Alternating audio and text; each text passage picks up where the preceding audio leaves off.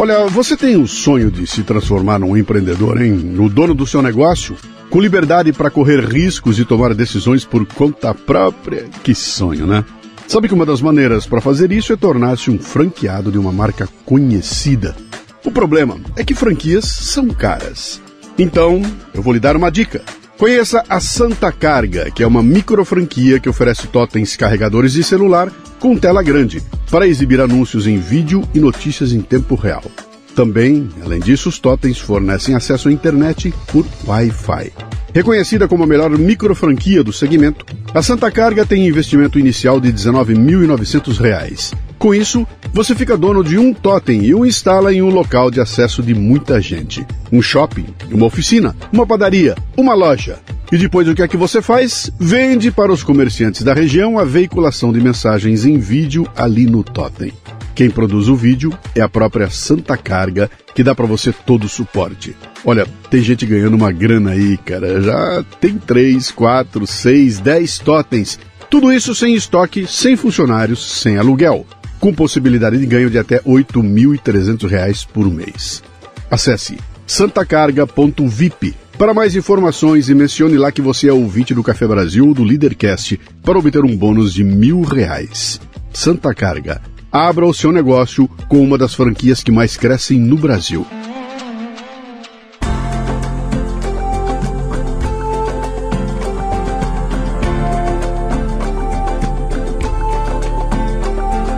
E o Leadercast nesta temporada chega a você com o apoio da Casa Portini.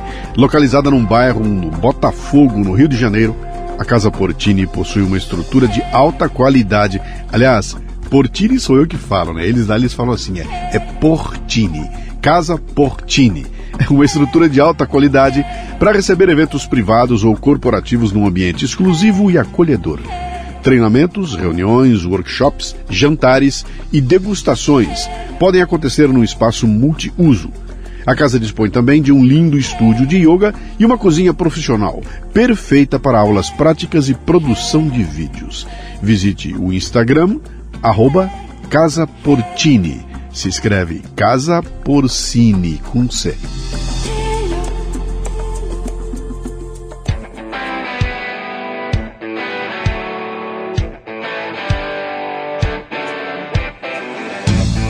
Bom dia, boa tarde, boa noite, bem-vindo, bem-vinda a mais um Leadercast, o podcast que trata de liderança e empreendedorismo com gente que faz acontecer. Hoje trazemos Virginia Planet, que é psicóloga, empresária e palestrante, fundadora da primeira Escola de Sentimentos do Brasil. Virginia acredita que o autoconhecimento é o caminho para uma jornada leve e feliz. E falar de sentimentos é tão importante quanto falar de resultados. Virginia começou a estudar sobre felicidade em 2015, quando nasceu a semente da House of Feelings, empresa que cuida de mentes e corações das pessoas. Uma conversa fascinante sobre a importância da psicologia, sobre o impacto das doenças mentais que estão muito mais presentes em nosso dia a dia do que imaginamos e, principalmente, das consequências da pandemia em nossas vidas. Muito bem, mais um Leadercast. Como sempre, eu começo contando como é que minha convidada veio parar aqui. Essa aqui foi mais uma de uma agência de comunicação que entrou em contato com a gente, mandou uma mensagem: Olha, tô com. Tem uma cliente que é assim, assim, assado, tem características interessantes. Eu dou uma olhadinha muito por cima. Se tiver alguma coisa que chama atenção, eu convido para vir para cá. Então, estamos aqui. Se você tem uma agência de comunicação e tem clientes que querem Está conosco aqui, leadercast, arroba lucianopires.com.br. Manda para a gente uma sugestão lá, a gente vai dar uma olhadinha para ver se interessa e convida, tá bom? Três perguntas para começar o programa, as únicas que você não pode errar, né? Seu nome, como você é mulher, eu até abro mão de uma se não quiser falar, mas se quiser, vamos. então, seu nome, sua idade e o que é que você faz? É, meu nome é Virginia Planet, eu tenho 44 anos uhum. e eu faço. Eu incomodo pessoas, eu incomodo empresas. Cara, tua profissão deve ser a que mais existe no Brasil, que é gente incomodando Não, gente. Eu incomodo, mas eu acalmo. Eu trago ah, a solução, eu acalmo ah, também. Legal. Então tá bom. Planet é o sobrenome? Planet é meu de sobrenome. Planeta mesmo? Planet? De planet, é. De onde vem Planet? Nossa, Lucia, você sabe que a, gente não descobriu exatamente de onde, de onde ele vem, mas a, a família da minha avó morou muitos anos na Bélgica. Tá. Então é de alguma região próxima ali na Europa. Tá. É, então é Planet, na verdade, né? Então ah, a gente ah, Planet. Okay. Tá. Mas Planet é o que tá. né, dá mais certo. Tá, então, tá. e eu sempre começo, eu falo, gente, é Virginia Planet e Planet é realmente meu sobrenome. É, que interessante isso. Você nasceu onde? Eu nasci no Chile. Sou chilena. Chile! Sim, chilena. Mas que beleza! Sim, nasci no Chile e vim pra cá com três anos. Tá. Pai e mãe chilenos também? Pai e mãe chilenos. Eu tá. falo assim, a minha cultura ela é chilena, porque uhum. os meus pais chilenos, minha família é chilena. Então, quando a gente veio para cá, era né, tudo chileno. Tanto é que quando eu era criança, falava assim, nossa, sua avó não fazia, não cantava tal música, ou não fazia, né, tal, tal doce. Sim. Não, não, não, conheço, não sei. Palavras muito antigas, sabe? A minha avó falava, eu não tenho. Então, Sim. Eu, eu cresci com a cultura chilena. Sim. Que barato. E por que, que seus pais vieram para cá? Meus pais é, quebraram, né? Meu pai, a empresa da, do, dos meus avós quebraram na que, época de Allendes. Que época Quebrou. era isso? Que época Isso daí foi. A gente chegou no Brasil. Na verdade, meu pai veio um pouco antes, veio uhum. em 81. Ele veio ah. na frente, né? Veio é, para ver se dava certo. Mas, assim, empresa quebrada, falidos. E na época, se você devia, você era preso, né? Sim. Então, de algum jeito, meu pai, por conta da empresa falida, iam atrás dele, ele teve que sair do país. Entendi. Ele e foi é, um, gente... é, quase que um refugiado. Quase que Não um é refugiado. necessariamente um refugiado Sim. político. Sim. Que eu estava sondando para ver se era da época de 70 e pouco, da da, da, mudança de poder, do, do Pinochet e tudo sim, mais, né? teve um pouco, teve sim. um pouco disso. Você veio com três anos? Três anos, então, em três 81. Anos é, é, bem novinha, você acha que você não consegue lembrar, né, da, o choque que é chegar aqui falando. Um, um eu fui espanhol. alfabetizada em português, ah, então entendi. eu não tive, não tive isso. Mas a gente tem uma história muito legal que quando meu pai veio primeiro uhum. e meu pai veio pela Argentina. E, e quando meu pai, é, é, minha mãe veio depois comigo com meu irmão, ela passou, né, na polícia internacional, embarcou comigo e com meu irmão. E eu não sei o que aconteceu. A polícia falou: não, acho que essa senhora não pode sair do país. Né, porque meu pai já tinha saído antes. E aí entraram no avião, minha mãe já estava com a gente dentro do avião, entraram no avião, né, chamando. E o comandante, porque aí quando você entra é responsabilidade é, do comandante, manda, né? E o comandante falou: não, Você não vocês não tiram eles daqui, vão ficar. E foi assim que a gente veio para cá. Caramba, parece, fino, parece filme. Foi. É. Caramba. E, e aí começou. Então, quando eu, a gente veio muito pequeno, é, é, meus pais também não falavam né, nada de português. Meu pai veio primeiro para conseguir trabalho, aí conseguiu, alugou uma casa, aí começou desde né? Desde... Você conversou com ele para saber por que, que ele escolheu o Brasil, que é o único país onde não se fala o idioma de então, vocês eles, lá? Eles falam que é, eles primeiro meu pai foi para Argentina, Sim. né? Aí tinha a gente tem família também na Argentina. Aí da Argentina ele falou assim, bom, qual é, qual é o país onde a gente pode ter uma oportunidade? E o Brasil era, era, um, era um país que ele, que ele, que ele mostrava isso, né? Que ele dava essas oportunidades. Uhum. E aí meu pai falou, vou para o Brasil. Escolheu, assim, falou, Sim. é para lá. Tanto é que depois de alguns anos eu falava para os meus pais, vocês não têm vontade, porque o Chile ele estava muito bem, né? Assim, alguns anos Sim, atrás. isso que eu estava pensando aqui agora, né? O Chile virou Era paradigma potência. da América da Não, e lindo, assim, Sul. você ia uma Europa, uma Europa né? Na, na América Sim. do Sul. E aí minha mãe falava, não, meu, o meu coração é aqui do Brasil. Eu não, eu não saio mais daqui, não volto. E minha mãe tem um sotaque muito carregado. Você fala com a minha mãe, uhum. é portunhol. Meu pai Sim. também, né? Meu pai falecido. E aí, é, eles nunca pensaram em voltar a morar no Chile. Nunca. Uhum. Nunca. Falou, não. Né? Eu é, esse país me acolheu e daqui e até hoje minha mãe fala não vou embora de jeito nenhum. E os parentes estão todos lá, tá todos tá todo lá. mundo lá, Sim. continua meus todo mundo primos, lá. meus Sim. tios. E meu marido reclama porque a gente vai para o Chile, ele hum. fala eu fui várias vezes para o Chile e não conheço o Chile. porque a gente vai Sim. e vai na casa de, da família do primo um, e aí vai fazer o churrasco na casa do outro primo, e vai fazer o almoço na casa da tia, e vai fazer na outra tia. a gente fica. Aí a gente volta e fala. Não Qual era conhecemos o, nada, né? o apelido que você tinha quando era pequenininha? Você tem irmãos? Eu tenho um irmão, um Veio irmão você mais e um velho, irmão. sim, É, depois não tiveram mais velho. Não, não. Nenhum nascido no Brasil. Nada, Tá. não. Você já é brasileira ou Não. não? Sou chilena. Você continua chilena. Sou chilena com visto de permanência aqui. Teu passaporte é chileno. Meu passaporte é Tá. chileno. Você, quando você era pequenininha lá, nos seus 6, 7 anos, Uhum. né? qual era o seu apelido? Rinita. Como? Rinita. Quinita. Ri, ri, de Ri- ri- Rinita. G- é como se fosse ginita. Tá. G-I-N-I-T-A. O que quer dizer isso? Rinita. É de Virgini. Virgínia ficou é Virgininha. tipo Virgininha, Rinita. Virgininha. Rinita. É, Rinita. Rinita. O que, que a Renita queria ser quando crescesse? Ai, eu queria ser tanta coisa. Nossa, eu queria. Quando eu era pequenininha, eu queria ser aeromoça. Eu achava tão elegante aquelas mulheres ali no avião. É, eu queria ser médica. E médica mantive durante muitos anos, até terminar o colégio. É, mas não, não- eu, eu falo assim, eu, eu só passei na porta, né, da faculdade, Aham. eu fiz a, o vestibular, não fui bem, mas por sorte, porque minha filha fala, mamãe, jura que você queria ser médica? Porque eu vejo, né, meus filhos machucam, às vezes eu, ai meu Deus, eu, me dá até abaixo pressão, sabe? Aham. Cai a pressão, que eu morro de aflição. Falei, que bom, você vê que Não- as não- coisas dão certo. Você não conseguiu seguir, então, o que você queria? Não, de- mas você sabe que eu falo assim, a vida, ela vai te levando. Vai. Você só, só se entregue. Que Uhum. eu falo, naturalmente a vida vai te levar.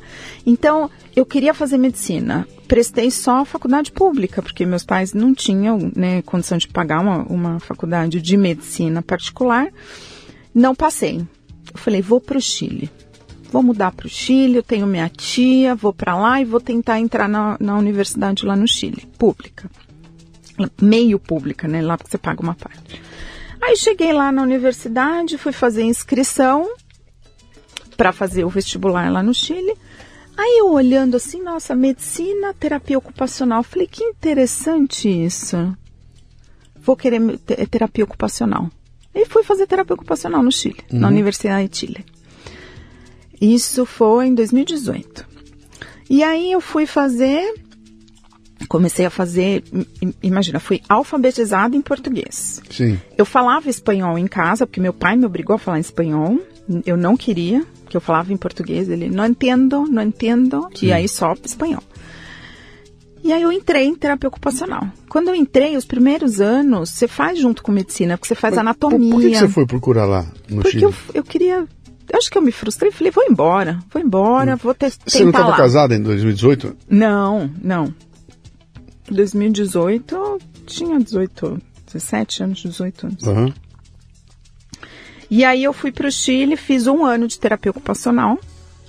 Estudei como nunca tinha estudado na minha vida. E aí eu comecei a sentir falta de casa. Uhum. Eu falei, eu vou voltar para o Brasil. Não quero mais isso. Gostei do que eu estava estudando e voltei. E aí, quando eu voltei, eu falei, bom, o que, que eu vou estudar agora? É, tentei fazer a... é, mudar... Sim, a, a Fazer transferir, a transferência. transferência. E aí eu lembro de ter ido super bem na prova, porque eu estudava muito, e lá é muito puxado. Era muito puxado. E eu fui muito bem na prova. Falei, nossa, tirei de letra. E acho que tinham, sei lá, tinham três vagas e seis pessoas tentando. E aí falou, não, você não passou. Aí eu, tá, mas posso ver minha prova? Porque eu fui muito bem. Não, você não pode ver sua prova. Aí uma moça depois me puxou, eu falei, como assim? Eu fui muito bem. Como que eu não passei? Então, né, deixa eu pelo menos olhar, ver o que, que aconteceu. Aí depois, eu- quando eu tava saindo, uma moça me puxou e falou assim, fica tranquila, essa vaga não era para você. Hum. Já tinha outras pessoas que estavam marcadas para entrar. Falei, beleza, então vambora. Segui, falei, vou começar, vou entrar em outra faculdade, e aí veio a psicologia. E eu falei, eu quero. E, na- terapia ocupacional você tem um pouco de psicologia e Sim. de fisioterapia, né? É junto. Sim. Eu falei, eu Você quero. sabe que até hoje eu achava que a, que a terapia ocupacional era uma vertente da psicologia. Você fazia psicologia É, e depois optava por ela. Eu achava que era assim. Mas é Quer muito não é. próximo, não. Uhum. Tem uma faculdade só de terapia ocupacional, que é excelente, Sim. maravilhoso. Sim. Mas eu fui só para psicologia. Aí, eu falei, eu tô, Uhum. me, me encontrei. Amei estudar é, psicologia, gosto. muito. Eu, eu falo que todo mundo deveria fazer psicologia, Sim, porque sim. te traz um, uma percepção e um, um, um ouvido Sim. que é diferenciado. Eu, eu bebo demais essa fonte aí. é Os- maravilhoso. Os roteiros de podcast para escrever, tudo vira e mexe, eu tô batendo em alguma Nossa. em alguma fonte da psicologia e tudo mais, e é, e é realmente é fascinante, né? Que se você for, se você ver direitinho, as coisas estão todas se, estão se encontrando, Sim, né? sim. Ah, pô, depois que um um sujeito ganha um prêmio Nobel com economia comportamental, que nada mais é do que você pegar tudo aquilo da psicologia, cruzar com a matemática da economia e, É e nascer uma terceira coisa, né? Exato. Tá tudo cruzando ali. Tudo. no- no- e tudo se conecta. Sim. Quando você começa a falar de um assunto, e aí você pega o outro e você fala, gente, tudo faz sentido, né? Porque as Sim. coisas começam a se conectar. Sim, E até porque se você tratar de um sem trazer o outro, você vai ser aquela história. Né? Eu- até escrevi um texto uma vez que eu dizia o seguinte: de, de que vale um tremendo engenheiro que não se emociona ouvindo uma música, um médico maravilhoso que não fica emocionado lendo um livro, sabe? Que não que não que não tem o, o, o outro lado. É só um baita técnico, né? É uma máquina, né? É uma inteligência artificial, né? Mas E- nós somos seres emocionais. É, é. A gente é, a nossa decisão é emocional. E quando bota emoção no jogo, é psicologia na veia, né? Total. Legal. Como que você consegue entender isso? Quando né? você tira o teu canudo lá de psicóloga, forma-se psicóloga, né? Uhum. Você já sabia o que você ia fazer, você já tinha em mente, você já... Eu, é a única coisa assim que eu, eu sentia é que eu, eu não ia para clínica. Uhum. Eu sempre tive muita dificuldade de, de clinicar, de estar ali com o paciente, porque e eu lembro de uma professora minha que falava assim, eh, quando a gente fazia estágio clínico, né? Ela falava, Virginia, não leva seus pacientes para cama, deixa eles, porque eu sofria junto, eu ia dormir pensando nos meus pacientes e falava, nossa, gente, mas é tão simples de resolver, é só falar, né, o que, que- né, como que você, e não pode, você não pode direcionar, enfim. E aí eu sofria, falava, não, não, não é isso. Isso me falar muito de passado, de isso. E eu falava, vamos falar do futuro? Vamos falar do, do positivo? Vamos falar das oportunidades que a gente tem? Então eu sempre me vi olhando para frente, e falando de oportunidades. E aí, e aí eu, eu comecei a ir por esse caminho mesmo, de desenvolvimento Uhum. sabe? De trazer esse, esse, esse incômodo de, de falar assim, o que, que você quer? Você quer? Então vai, né? Você tem isso. Se você não tem esse recurso, procure o recurso para te ajudar nessa jornada. Então, Mas então, você não fazia isso clinicando. não, Você não conseguia. Você virou o quê? Uma... E aí eu comecei a ir para treinamento e desenvolvimento. Ok. E eu comecei por esse caminho. Mas num momento, num determinado momento, o meu pai tinha começado a trabalhar com. Meu pai sempre foi da indústria gráfica. Hum. E é, num momento ele começou a trabalhar com o mercado de capitais, IPOs. E aí a empresa começou a ir, porque o, Bra- o Brasil começou a melhorar em mercado de capitais e tudo isso, começaram a aparecer os IPOs aqui, né? E meu pai falou: Olha, eu preciso de ajuda na empresa. Meu irmão já estava trabalhando com ele, meu irmão é formado em administração de empresas. E meu pai falou: Olha, eu preciso de ajuda, porque a gente está começando a crescer, eu preciso estruturar a empresa. E aí eu lembro de ter falado assim: Pai, você quer com você a sua filha ou você quer uma profissional? Porque eu tô indo muito bem, eu tô crescendo. É, aí ele falou, não, eu quero uma profissional. Eu falei, então a gente vai falar de contrato social, então a gente vai falar da parte que eu vou entrar como profissional.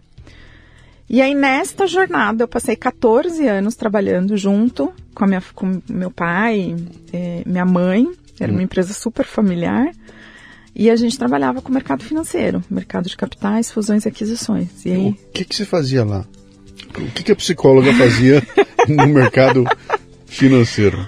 Eu cuidava de toda a parte administrativa, financeira, de pessoas, gestão de pessoas, tudo que era back office era eu que Você estava responsável. Billions, a série. Assisti. Adoro. Era Uma das personagens principais é, é exatamente a, a, a psicóloga da empresa, né? Ela que mantém as coisas no eixo lá, né? E aí eu lembro, assim, em vários momentos, é, quando tinha que discutir coisas mais pontuais, fatura, quando eu tinha que resolver alguma coisa com o cliente, meu irmão falava, Vi, vai você. Hum. Aí eu, caramba, Jorge, mas sé- sério, sou eu? Não, eu acho que é importante você ir. Aí chegava eu, um monte, só homens, né, que é um mercado super masculino. E aí eu, eu, eu não entrava em briga com eles. Claro. Eu só ia resolver. Eu falava, gente, posso começar pelo meu lado, então? Não, claro, Virginia, vamos lá. Eu falava, olha, então aqui é isso, isso, isso. Não, não, tá tudo certo. Resolvido. Isso é psicologia. Eu ia, sabe assim? Então, e aí, ao longo desses 14 anos acompanhando esse mercado, eu comecei a perceber o quanto as pessoas eram adoecidas. Uhum. Eu falava, gente, é quase uma histeria coletiva aqui. E você olhava assim, pessoas, né? Imagina, num, num IPO, e quando acontecia algum, algum imprevisto, alguma coisa, era assim, né? De desestruturar todo mundo. Eu falo, cadê a gestão emocional aqui? Cadê a maturidade para você? Gente, calma, vamos, vamos baixar aqui a emoção, vamos entender racionalmente o que está acontecendo. Que ano que você foi estudar no Chile? 2018 18. foi. Não. 98. Pô, você, me deu um nó na cabeça aqui, Desculpa, porque você falou desculpa, 2018. Eu tô aqui fazendo umas 2018? contas. aí. Você falou 2018 Ah, lá não, atrás. 98, E 98 aí começou a me dar um fui nó na cabeça. Como 2018? Pera, que idade tem a Desculpa. filha dela? Ela, ela não estava solteira, como é que era? Eu tava até Ai, agora. Meu Deus. Não, não, não, não. Fui enrolado 98. aqui. Ah, 98 bom. fui Agora, agora, Agora fechou, né? Ufa. Agora, Agora sim. fechou. Agora, agora fechou, tá. Foi. Ah, bom, e aí você ficou lá 14 anos. Uhum. Até? Aí, num determinado momento, eu falei. é, porque o meu irmão, ele sempre foi o comercial, ele sempre foi o, sabe, o que aparecia, o que trazia o resultado, porque a gente começou a ir muito bem. Né? A gente trouxe algumas empresas de fora, de tecnologia, para fusões e aquisições, tudo, e estava super bem. E aí era meu irmão. E aí eu falei, eu, eu, eu quero eu quero fazer alguma coisa. Eu quero fazer alguma coisa. E aí foi o momento que eu comecei a olhar para esse lado. Falei, amo trabalhar com pessoas e desenvolver pessoas, gosto disso. É, e isso está me incomodando. Por que, que as pessoas não falam de gestão emocional? Por que, que as pessoas são tão imaturas emocionalmente? Que, que Mesmo ano, em Que ano cargos. era isso? Que ano Isso era daí isso? foi 2000 e... Esse incômodo começou em 2016. 16, tá? Isso. Ah, ah, Pré-pandemia. Mal- Pré-pandemia. Mal, mal sabia você o que viria. Não. E aí, em 2017, eu fundei a House of Feelings, que é a Sim. primeira escola de sentimentos do mundo, Sim. porque eu também comecei a ver os números do adoecer mental dentro do mundo corporativo. E eu falei, gente, não é possível. Não é possível que tem tanta gente adoecida, ninguém está falando sobre isso, Não. e isso impacta diretamente a minha entrega, o meu engajamento. Você sabe que a impressão, a impressão que me deu, que é- acho que a impressão que deu para todo mundo, é que foi a pandemia que destampou essa essa panela, né? Sim, a pandemia Mas na verdade essa coisa já vinha, já vinha há muito mais tempo. Era um absurdo. Os números são ridículos. A gente já era o país mais ansioso do mundo. Ansioso. Ansioso. E nós somos o número um em transtornos de ansiedade do mundo. Eu não sabia disso. Nós somos o triplo da média mundial. Então, assim, a gente está no topo da lista em transtornos de ansiedade. Eu tenho uma, eu tenho uma palestra minha que vou fazer agora, inclusive, num cliente aqui. Chama-se Ensaio sobre o Cagaço, é o nome da palestra. né? Que eu trato do medo e cagaço, né? É, o medo é bom, o cagaço é ruim, a diferença de um para o outro, né? E eu começo contando a história da minha vida. Então eu começo, boto uma foto minha pequenininho, e aí eu vou contando a minha vida, mas só com crise. Pô, nasci em crise. E aí vem crise, e eu vou contando uma por uma. Uhum. É um horror, porque são quatro charts que eu venho de 1956 até agora. Uhum. É uma pior que a outra. Pá, pá, porrada, porrada. Quando chega no final, agora ela termina na pandemia, eu falo, bom, muito prazer, essa é a minha vida. eu não tenho a menor ideia do que é viver sem crise. Uhum. Nunca passei por um momento de. Quando eu pensei que era um momento de estabilidade, era mentira, né? E, e de certa forma dá para entender isso, porque o Brasil é uma, é uma, é uma, sequência de frustrações. Exato. Eu, eu falo das grandes brochadas, né? Isso. Cara, vamos fazer, que maravilha, agora troca o presidente, certo. agora vai dar pum. É isso mesmo. É um atrás do outro, né? Vem isso. na sequência. Cara, não pode dar certo isso. Isso tem que criar um ambiente de, que está com. Exato. Mas eu não sabia que tinha já uma medição, que Sim, tinha uma. Sim, você tem, você tem dados de, por exemplo, é, o afastamento por transtornos mentais está em terceiro lugar no trabalho. Uhum. Então, quando você começa a olhar para isso e você vê uma liderança que não cuida, não olha para isso, você está patinando. Sim. E aí o que eu falo assim, líder, você acha que você tem uma equipe de 10 pessoas, por exemplo. Né? Você acha que você tem 10 pessoas trabalhando com você. Mas se você olha os números, sei lá, vamos falar que 40% está adoecida. Se não mais, né? 40% não está te entregando quanto ela poderia. Porque o adoecer mental, ele te traz um prejuízo cognitivo. Sim. Memória, foco, atenção. Fala, então você acha que você tem 10 pessoas trabalhando com você, mas na verdade você tem 5 com sorte. Se juntar todo mundo, você não tem. Então, o quanto a gente está falando sobre isso. A gente, imagina, 2000. E eu lembro, quando eu falei House of Feelings, que era a primeira escola de sentimentos, uhum. eu lembro de ter escutado assim, Virgínia, esse nome não vai pegar.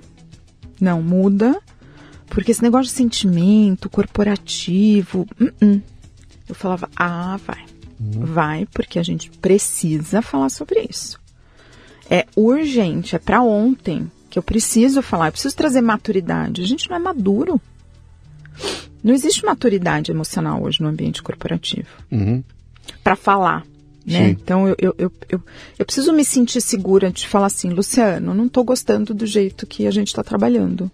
Você sendo meu líder, eu sendo sua liderada, Uhum. mas hoje aí eu me calo. Aí eu faço as coisas bem de qualquer Sabe que jeito. isso é um, é um desafio. Eu trabalhei numa empresa norte-americana durante 26 anos, né? E, e um choque que eu tinha muito sério com eles é a forma como o americano é. é- é- É. Ele vai na. Ele Na vira pra né? você e fala, cara, Fala. o teu você fez um treco aqui péssimo, muito ruim, horroroso, não serve, não dá. Mas fica muito claro na conversa com eles que ele está tratando de uma atitude que você teve que foi ruim. Quando você traz uma conversa dessa para o brasileiro, o brasileiro imediatamente assimila aquilo.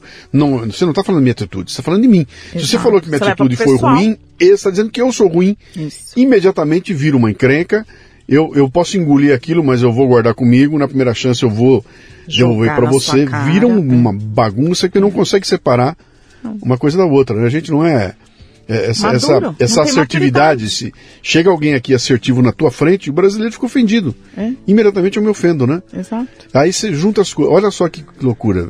Vou te dar uma a minha impressão. Me avalia depois, se eu estou certo ou não. Quer dizer, há algum tempo atrás, quando você falava de House of Feelings, o pessoal, bicho, isso é bobagem. Porque nós estamos focados aqui em fazer acontecer, tem que dar lucro esse treco aqui, é grana que interessa e blá blá blá, era assim. Mas isso era um ambiente que eu diria para você que era muito mais maduro do que ele é hoje. Eu assisti uma juniorização ao longo dos últimos sete, oito anos, onde as posições de liderança nas empresas foram trocadas, os velhos foram trocados por uma garotada.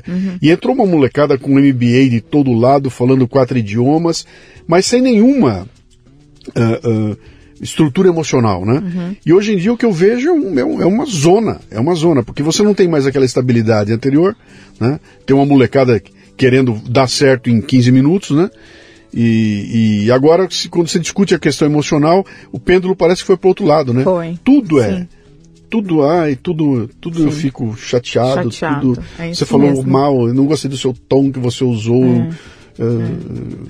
Mas eu acho que assim, a grande a, a, diferença que eu vejo é que assim, as pessoas não se autorresponsabilizam pelas suas dores. Então, assim, eu posso ficar chateada. Não é que eu não posso ficar chateada. Não gostei do jeito que você falou comigo. Fiquei chateada. Uhum. Mas isso é meu. Entendeu? Eu não jogo a responsabilidade de você. Então, assim, você tem que mudar o jeito de falar comigo, porque do jeito que você fala, eu fico chateada. Isso, isso é o que está acontecendo hoje, porque as pessoas não se responsabilizam. E eu acho que a grande dificuldade da gente trazer esse assunto para a mesa, e corporativo ou não corporativo, tá, é tudo igual, né? que são pessoas. Sim. É, quando você assume a responsabilidade, que eu falo, gente, vamos falar sobre, sobre emoções, não tem problema. Mas a liderança tem medo porque fala, Virginia, se eu abrir esse assunto, eu vou ter que cuidar de mais uma coisa. Então, deixa assim. Eu falo, não é responsabilidade sua.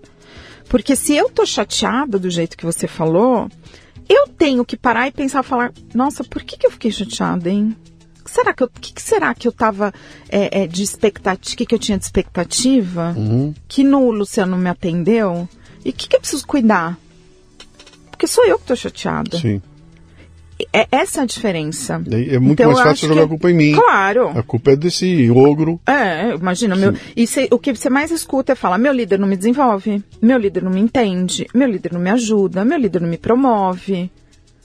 Eu falo, meu amigo, desculpa, mas eh, né, qual, que, qual é a sua parte em tudo isso? Uhum. Então, quando você se assume, né, e, e, e, você tira esse peso da liderança e fala.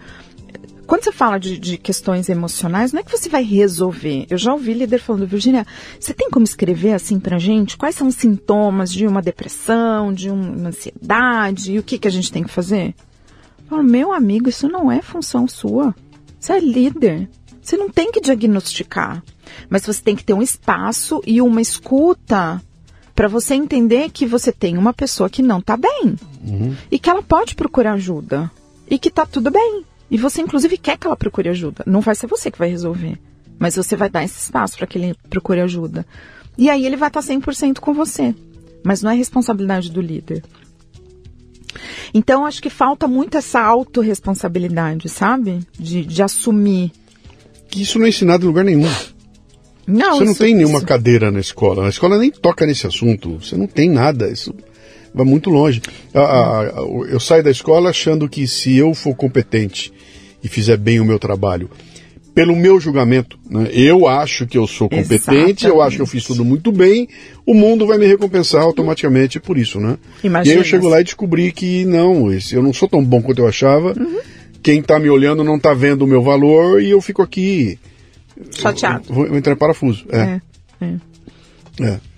E, e, aí o que, o que você começa a perceber é que as pessoas não têm recurso. Nós não temos recurso. Então, o que eu mais vejo quando eu falo assim, o que, que você sente fisicamente quando você está com ansiedade? As pessoas começam, ah, acho que dá uma taquicardia, minha boca seca.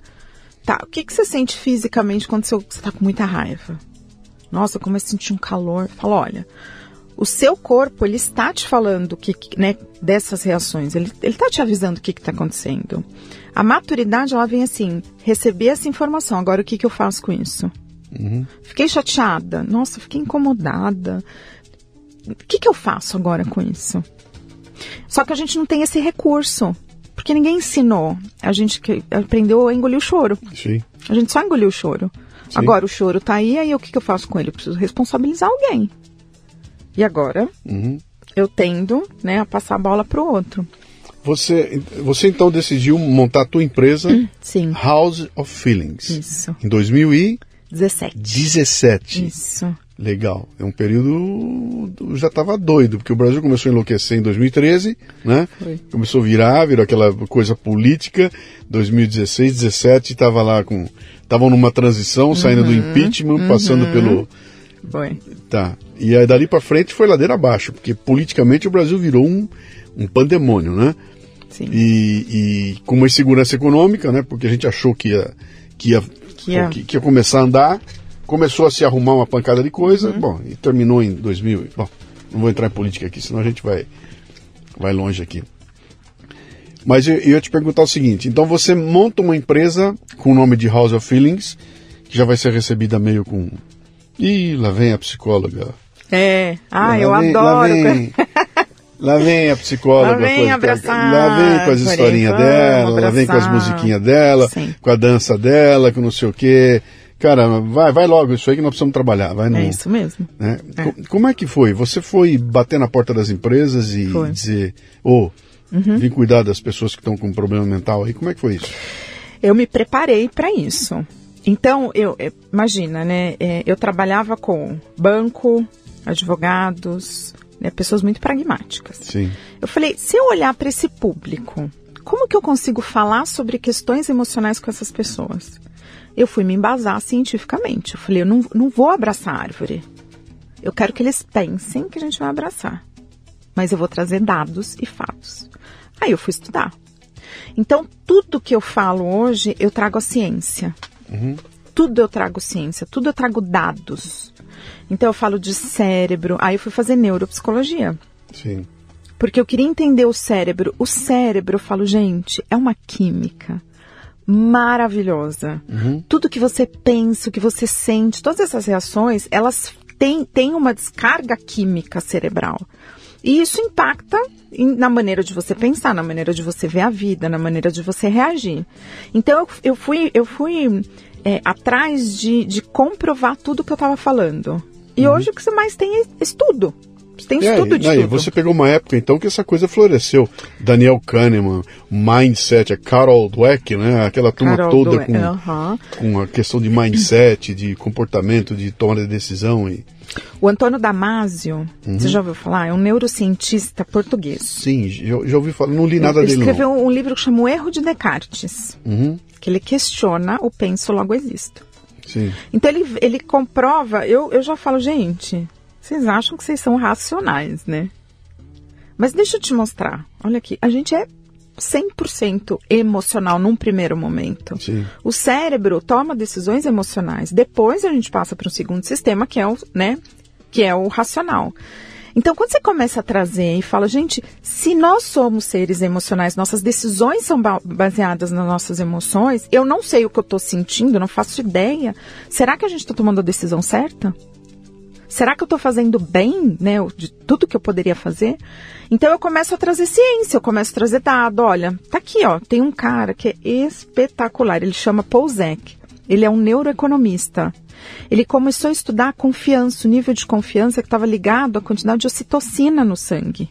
Ocitocina é o hormônio do prazer, né, da felicidade. Quanto maior o nível de ocitocina no sangue, maior nível de confiança. E se eu tenho uma empresa de, né, de funcionários desengajados e desmotivados, eu não tenho nível de confiança, aí a performance cai. E esse cara ele começou a estudar e trazer dados científicos de confiança. Ele escreveu um livro que chama A Molécula da Moralidade, que ele fala da ocitocina, e agora ele escreveu um outro livro que chama The Trust Factor, que fala exatamente sobre essas questões de assim, como que eu crio a confiança com o meu time? Como que eu desenvolvo isso? Isso é emocional. Isso é subjetivo, você não consegue. No mundo de engajamento é a palavra é a palavra-chave, né? Tudo, tudo é engajamento agora, né? Que é confiança, eu confio. Sim. Eu confio no que você está me falando, eu confio na empresa, eu confio no, no que a gente está fazendo. Sim. Aí, aí eu começo a entender, a gente vê lá atrás, lá atrás o nego. Ah, então vou botar uma mesa de ping-pong aqui, vou botar uma, um escorregador, vou botar uma, É. uma, uma área de, de para pessoa meditar, vou botar musiquinha ambiente, vou deixar Isso vir de mesmo. bermuda, como se isso fosse um, um- Resolver. o- a resolução, né? E não resolve, né? Não resolve. É, palia- é paliativo ali, é só, né? E depois a pessoa. Não, não é isso que está fazendo diferença. Mas aí, o, o interessante é quando você começa a, a trazer essa autorreflexão para a pessoa, né? Para o colaborador. De assim, o que, que te motiva? Por que, que você está aqui? O que, que você está procurando aqui? Quanto tempo você quer ficar com a gente? O que, que você quer impactar? E aí, sabe, fala, nossa, então sou eu que tenho que fazer? Eu que, eu que vou. Uhum. E eu vou te dar o espaço, vou te dar as ferramentas e os recursos para a gente conquistar isso junto. Sim. E isso dá um nó, né? Porque eu, eu consigo entender a tua dificuldade para vender o teu trabalho para uma empresa. Que você tem, tem, tem quase que uma. Você tem quase que catequizar para poder é, é, é, fazer o teu trabalho lá dentro, né? Ah. Mas eu consigo, não consigo entender o outro lado. Quer dizer, a hora que sentou o povo na tua frente, você vai falar, moçada, eu vim aqui para virar o jogo, tá?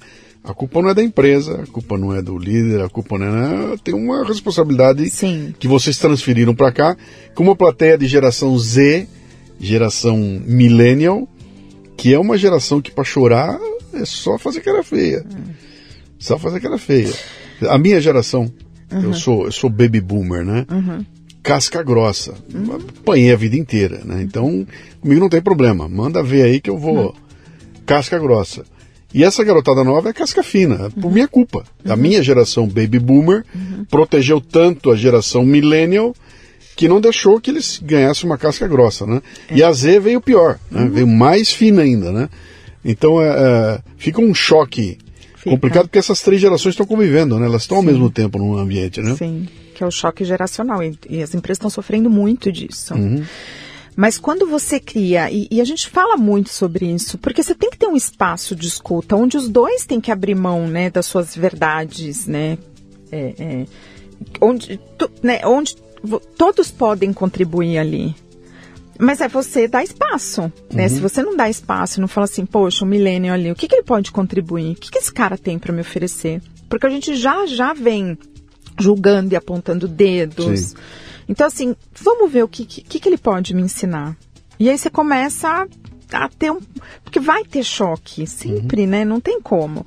Mas como que você traz essa leveza para né, conseguir conviver? Porque senão vai ser sempre na crise, né? Vai ser sempre no. Sugestão para você que está nos ouvindo aqui: eu lancei um Café Brasil chamado O Encantador de Millennials, onde eu, eu, eu trago um pote sumário que eu lancei para os assinantes do Café Brasil Premium, mas eu abri nesse episódio. É um pódio sumário de um livro chamado Encantador de Millennials, que é exatamente de um profissional que olhou para esse povo todo e falou: Meu, deve ter um jeito legal de trabalhar com essa turma, então ele vem para trazer o lado positivo, como uhum. é que uhum. você motiva, como é que conversa. Isso. É bem interessante essa, essa, essa história toda aqui, né? É, quem te chama? Ou, ou alguém te chama, você tem que ir atrás. Quem é que, quem é que te, te aciona? Então, você falou muito bem assim, qual é a minha maior dificuldade? As pessoas não entendem como que eu entrego. Então, assim, Virginia, tá, como que você vai falar de... de é... Porque, assim, num primeiro momento, normalmente é gestão emocional, saúde mental. Então, assim, vem muito com esse olhar. Só que a gente faz mais do que isso. A gente trabalha muito liderança, muito. A gente consegue fazer programas de liderança ajudando nesse processo de autoconhecimento, né, o líder entender quem é ele, tudo ferramentado. Mas como que eu mostro para o meu cliente? E essa é a minha maior dificuldade, porque é tudo muito subjetivo. Então o cliente fica assim, tá, Virginia, mas você tem como me explicar um pouco melhor? Como que você fala sobre esse assunto? O, o problema do teu cliente, ele está com um problema de performance, de produtividade. Sim. E, e se ele consegue ver? Ele, Sim, ele saca ele claramente. Um, um eu uhum. tenho um problema de produtividade. Uh, eu não sei se ele tem capacidade de... Uh, uh, uh, entender o problema de produtividade dele para saber que, olha, eu tenho um problema de produtividade que tem, diz respeito a minha liderança, ou diz respeito a o ambiente que eu criei aqui, ou ao produto que eu tenho, ou a, a, a, formação das pessoas, ou eu não consigo pagar um salário decente. Tem mil maneiras de você Sim. trabalhar esse assunto aí. Né? E uma delas é onde você trabalha. Cara, a pessoa está com a cabeça virada, né? Sim. Eu não sei, até chegar aí, Olha quanta coisa o cara passou no meio Sim. do caminho, né? Mas o RH normalmente ele sabe, porque isso chega no RH. Então, se eu tenho um time que está adoecido, porque eu tenho uma liderança, por exemplo, mão pesada. Tá. E o time está adoecido, por isso que o time não está performando. Aí eu tenho alta rotatividade naquela equipe. Isso chega no RH, o RH sabe. Uhum. O RH chega na gente e fala assim: tô com um problema com uma, esta área específica, eu tenho este líder, que está com a mão pesada e que está adoecendo a equipe. E aí a gente é normalmente onde a gente entra primeiro para trabalhar esse líder, né, para entender por que, e, que essa mão está pesando. Você vai trabalhar aqui, o líder ou a equipe do líder? A gente vai cuidar dessa equipe é. e vai, vai mostrar para o líder, né? E essa é a parte difícil. Imagino, imagino. Como é, é que é esse, esse, desafio de você sentar na frente de um cara e dizer, meu. Então, são números e dados. Então a gente precisa, quando a gente fala assim, tá, qual que é o nível de consciência desse líder que ele, que ele, ele percebe, né, a responsabilidade dele? É... Aí o RH fala, ah, sabe, mas não tá nem aí, o negócio dele é resultado. E aí a gente fala assim, tá, então vamos fazer uma, um pequeno diagnóstico para a gente conseguir conversar com este líder e a gente né, mostrar para ele e falar assim, líder, eu consigo te ajudar, mas eu vou te ajudar só em uma parte. Hum. A grande responsabilidade vai estar tá, né, na sua mão.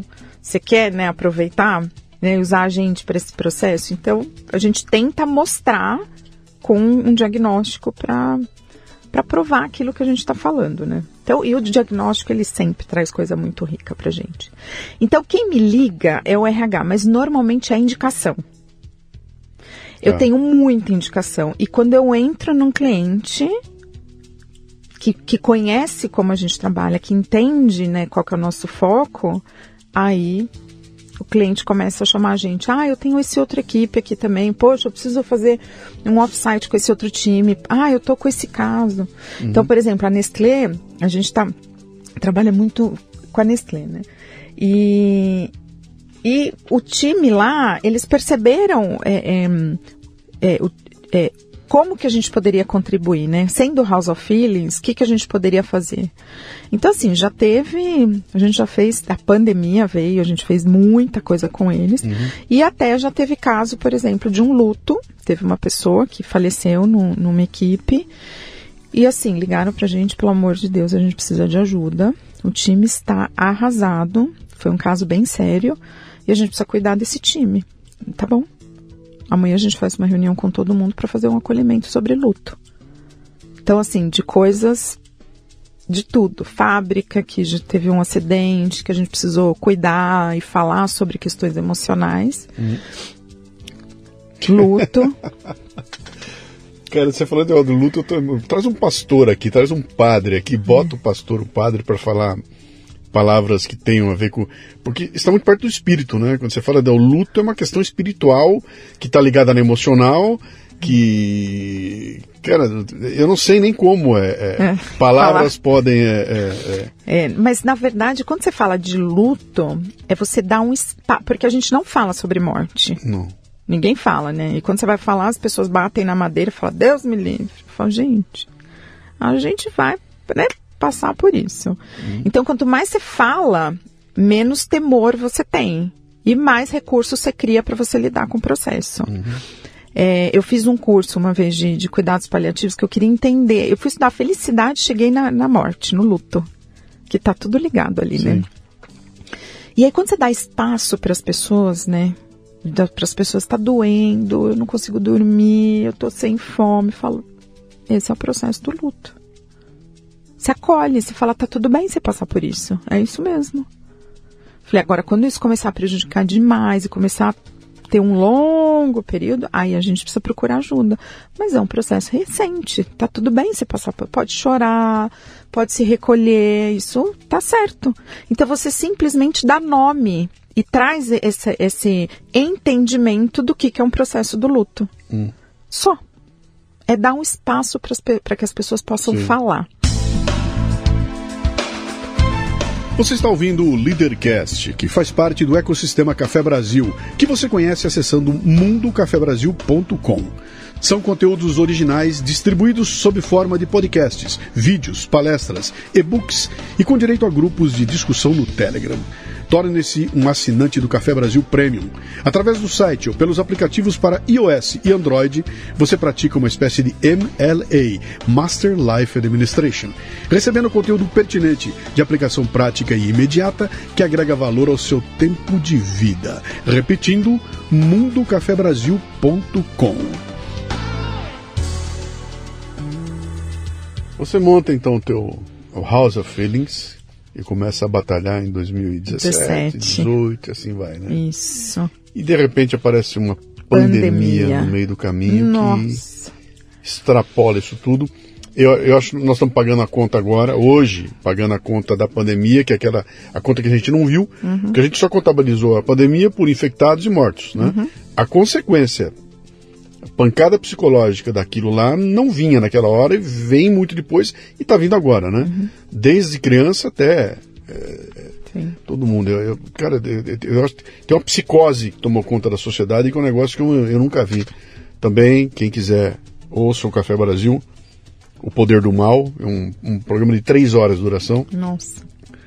Onde eu faço uma. Um, também trago um pote sumário de um livro chamado O Poder do Mal, Mal com U, não uhum. com L, né? Que é, é a, a, má notícia, a má coisa uhum. impactando a tua vida de uma forma brutal, muito mais que uma coisa boa. Então você tem quatro coisas boas e uma ruim, essa ruim acaba com as quatro boas no instantinho, né? Sim. E, e aí deu esse impacto todo. Então a gente liga a televisão, cara, é um bombardeio Sim. irresponsável, porque uhum. aquilo só ajudou a, a, a, piorar o ambiente, né? E, e, chega no momento de hoje que nós estamos aí, continua um bombardeio, agora estão dizendo que está vindo uma outra, que vai ser pior, que não sei o quê. Então o mundo vai acabar amanhã. Uhum. Sempre vai acabar amanhã. Se você está ruim com a crise de hoje, espere, porque a de amanhã vai ser pior que a vinho. Quer dizer, cara, viver com essa perspectiva de que. Eu, quando começou a, a, pandemia, o que me deixou alucinado logo no começo, depois eu fiz um. Eu fiz um, montei um curso, fiz uma porrada de coisa assim, e dizia o seguinte, cara, o problema disso tudo é você tirar o horizonte das pessoas. É. Quando você fala o seguinte, fique em casa por 15 dias, tem um horizonte. Sim. 15 dias. Acabou. Acabou. Não agora mais 15, agora mais 15, agora mais 30. Agora... Não tem mais horizonte. Sim. E aí as pessoas sem horizonte, tudo perde sentido, né? Sim. E como é que isso bateu lá no teu. Nossa. No, no, se você clinicasse, eu ia perguntar como é que foi no teu consultório, o que aconteceu com o volume de. Né? Então, a gente fazia muito trabalho presencial. Basicamente, a gente era presencial, Sim. né? Então, quando chegou a pandemia, a agenda começou a cair. Sabe quando começa, Sim, cancela sei. uma, cancela, cancela, a gente começou, meu Deus. Sim, eu sou palestrante, eu vi isso assim, uma semana acabou minha Não, agenda. A gente estava com a agenda linda, de repente Sim. caiu tudo. Sim. Luciano, acho que foi. Não deu uma semana que a gente parou. Eu tenho uma sócia, né, a Lísia, que trabalha comigo, somos nós duas. E a gente parou e falou: calma, vamos, vamos ver o que, que vai acontecer. E aí começou uma demanda absurda de que que, que, que começou a acontecer. A liderança não estava dando conta de, de, de falar com. de, de, de, de lidar com, com, com o time que estava né, nesse estado sem horizonte, a todo mundo à, distância. distância é. Mas eu, ti, mas eu tinha, por exemplo, indústria que estava trabalhando. Sim. Então, lidando com o pânico, né? Então, assim, nossa, eu estou levando para minha casa, eu estou né, indo trabalhar. E aí, e aí veio o desespero. Não falou, não, fica, a gente vai fazer. E aí começou um online, online, online, online. Eu trabalhei insanamente durante a pandemia. Uhum. Eu não via notícias. E isso, isso foi ótimo para mim, porque eu não, não me contaminava, eu Sim. só focando. A gente focou ali e trabalhar. Tudo online, online, online. Mas era assim, uma atrás da outra. Para fazer essa. É, primeiro fazer o acolhimento das pessoas. Então, quando você fala nesse online, eu, deixa eu entender o que, que é, o que, que, é esse produto aí. É, é um Zoom é um com zoom. 10 caras, com isso. 20 caras ou com um por um? Não. É uma consultoria? Como é que é isso? É uma, a gente, é, é uma consultoria, né? Nós Sim. somos uma consultoria. Sim. É, abriam um Teams, o Zoom, uhum. e chamavam um time. Líderes, líderes de tal área. Juntava ali 10, 15, 20 Chegou a 30 pessoas na, no mesmo. E a gente ia dando recurso para eles, ajudando no processo. Então, mas aí você começa, você, moçada, estamos aqui reunidos hoje porque está acontecendo um problema assim. Então, é, a gente estar... estrutura um programa, como se fosse um, um, um curso, vai, Sim. entre aspas, né? De, a gente chamou de emoções conectadas. Foi o primeiro que a gente fez. De você entender o que está acontecendo. Por que, que a gente reage assim na crise? Né? O que, que acontece com o nosso corpo? O que, que acontece com o nosso cérebro?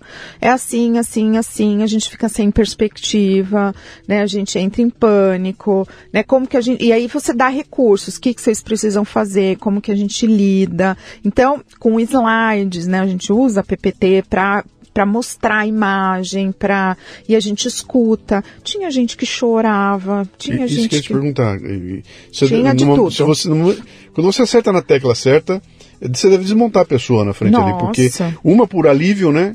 Cara, finalmente, não sou o único maluco aqui. Isso. Outra por Acontecia muito sabe, o gatilho, né? Você Isso. revela pra pessoa uma coisa que ela não Isso mesmo. esperava. Mas em grupo, isso acontecia Em em grupo. grupo, tudo grupo, grupo. com gente chorando no grupo. Tinha gente chorando. e Na gente- telinha ali. Na telinha e acolhia e falava. E aí as pessoas falavam assim, nossa, eu não tô sozinha, eu tô passando por isso. Então, eram encontros de uma hora, uma hora e meia, que você fazia esse acolhimento sustentável, você tem que fechar, né? Porque você tem que cuidar desse Claro. pessoal. Claro. E aí outro grupo, entrava outro grupo, mas assim, foi. Eu tenho gente, assim, até hoje tem pessoas que vêm dar feedback e falam, nunca mais esqueci naquele encontro na pandemia que a gente teve. Eu nunca mais. Para mim foi um divisor de águas. Aquilo foi o que me ajudou a dar conta de tudo. Porque você falava. Porque o que, que acontece? Como a gente não aprendeu a falar sobre o que a gente está sentindo, as pessoas não sabiam o que fazer com aquilo. E aí, quando você ajuda e fala assim, tá tudo bem, você pode falar que você tá ansioso, né? O que, que você faz com a sua ansiedade? Como que você trabalha ela? Como que você cuida? Você, você vai, é como se você fosse organizando as informações na caixinha, né, para seguir. E eram, eram sequências de encontros. Então, às vezes, é, dava uma semana, tinha outro encontro. E aí, gente, como que vocês estão? Vamos falar agora desse outra, dessa outra parte. Eu já tive encontro, Luciano. Teve uma empresa de offshore que esse não isso daí foi foi bizarro a gente trabalhou com várias empresas de, de offshore né que dos embarcados né sabe das plataformas de Sim, petróleo Sim. o que que eles faziam eles ficavam num hotel de quarentena antes de embarcar Sim. mas eles ficavam muito di muitos dias assim eram no começo era acho que eram 20 dias Isolado no hotel, num quarto de hotel, não era no hotel. É. Então cada um ficava em um quarto Isolado de um hotel durante 20 dias? isolado durante 20 dias dentro de um quarto de hotel, antes de embarcar. Porque eles tinham, imagina, uma embarcação, quantas centenas de pessoas ali, um contaminado prejudicava toda a operação, né? E aí teve uma vez que gente, eu entrei com um grupo e aí um, um senhor, era um, um senhor que ele começou assim, você sabe o que é estar embarcado, Valen- Va- Virgínia? Você sabe que, você não sabe o que você está falando. Mas ele falou, falou, falou. Ali acabou comigo ali. É fácil para você no vir Zoom, aqui no com Zoom. mais gente ouvindo. É, E cada um na- no seu quarto de hotel. Ah, ok. E, né, a gente na, na tela, todo Tá. mundo. E falou, e falou, e falou, e falou, e falou, e falou. E eu só ouvindo, eu falava, gente, ele precisa falar. Ele tá desesperado. E aí é o momento que, assim, eu preciso me controlar, né? Porque eu poderia falar, tô aqui pra te ajudar, né? Como que você... E eu me calei, eu falei, ele não tá bem. E eu deixei ele falar, e deixei eu assim, tá, eu entendo. Deixei, deixei, deixei, deixei falar. De repente ele começa a chorar e chora desesperado. Eu falei, eu tô aqui pra te ajudar.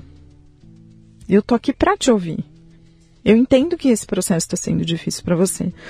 Mas ele precisava disso. No final chorou, um monte de gente chorou. E aí a gente conversou e falou assim: o que, que a gente consegue fazer para a gente se cuidar? Porque, inclusive, teve caso de suicídio, né? Nesse, nesse- nesses hotéis, assim. Porque eram vários, né? De várias empresas que precisavam embarcar. E. Então, assim, eu passei, ixi, cada caso que as pessoas já não estavam mais aguentando. Falava, isso é insano, isso daqui não, não dá certo. E aí davam, imagina, tentavam dar tudo para eles, né?